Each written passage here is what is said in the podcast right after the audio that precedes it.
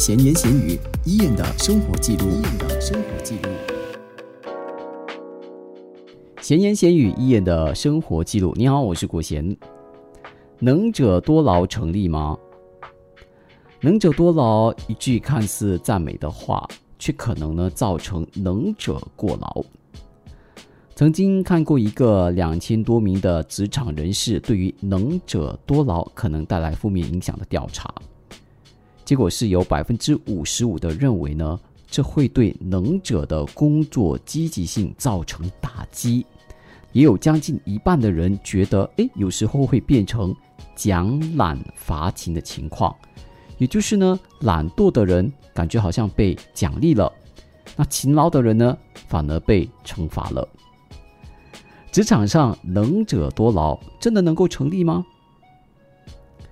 朋友有过这样的经验，手上的工作呢忙得不可开交，好不容易呢，终于说服老板帮他增添一个助手。好啦，找到了一个适合的人选，新助理上班之后呢，朋友就把一些比较琐碎的工作交由他处理。对方的工作态度其实还相当不错，积极性也很强。手脚快而准，哇，这是一件好事嘛，对不对？可是问题来了，对方呢就是太好说话了。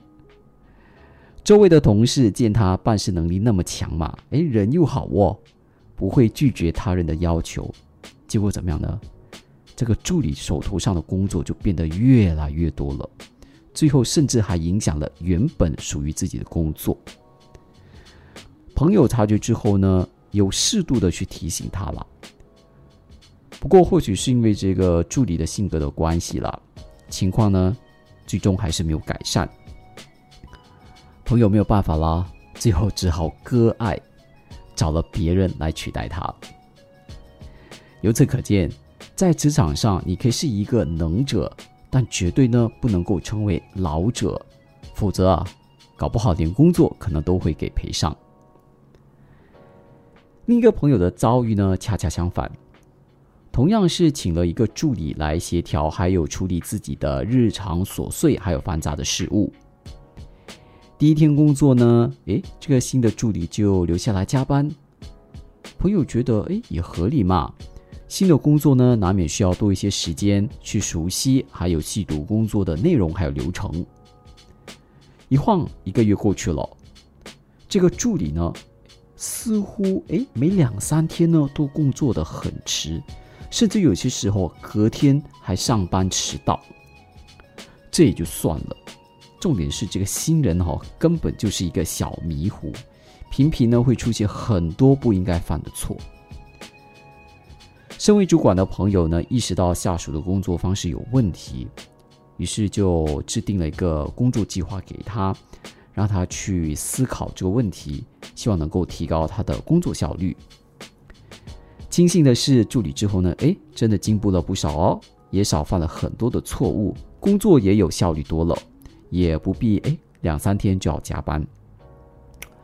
所以啊，这能者其实只要稍微做一些思考，就会懂得想办法提高效率，而不必埋头苦干。即便真正的能者就应该多劳吗？不少能力比较强，能够在很多事情上很快上手，而且能够把工作都处理好的人，都成了大家眼中的能者了。其实，能者多劳的话，如果都是劳在自己的工作上，做的都是自己想做的，并且呢，也能够进一步的提高自己专业能力的话，这还不错哈。只是呢，现实中并非如此。我发现哦，很多的这些能者都因为太热心，所以劳的事情哦，往往很多呢都是一些杂事，或者是很多和自己没有直接关系的事情。那这些事情做多了，哪来的时间去做自己真正必须或者想做的事情呢？真的多劳的能者，往往也是比较乐于帮助别人，乐于呢为大家做一些事情。其实这些事情别人也能做啊，就因为别人的一句“能者多劳”嘛，就都成了能者应该做的事情了。于是啊，就总有做不完的事情等着这个能者去一一处理。身边有不少能成为能者的，但是真的能者多劳的还是少数。这些多劳的能者真的累了，在经历很多事情之后，原本具有的热情都会被一点点的浇灭。只是出于还仅存的一点点的心吧，只能够呢继续苦干下去喽。闲言闲语，伊人的生活记录，伊人的生活记录。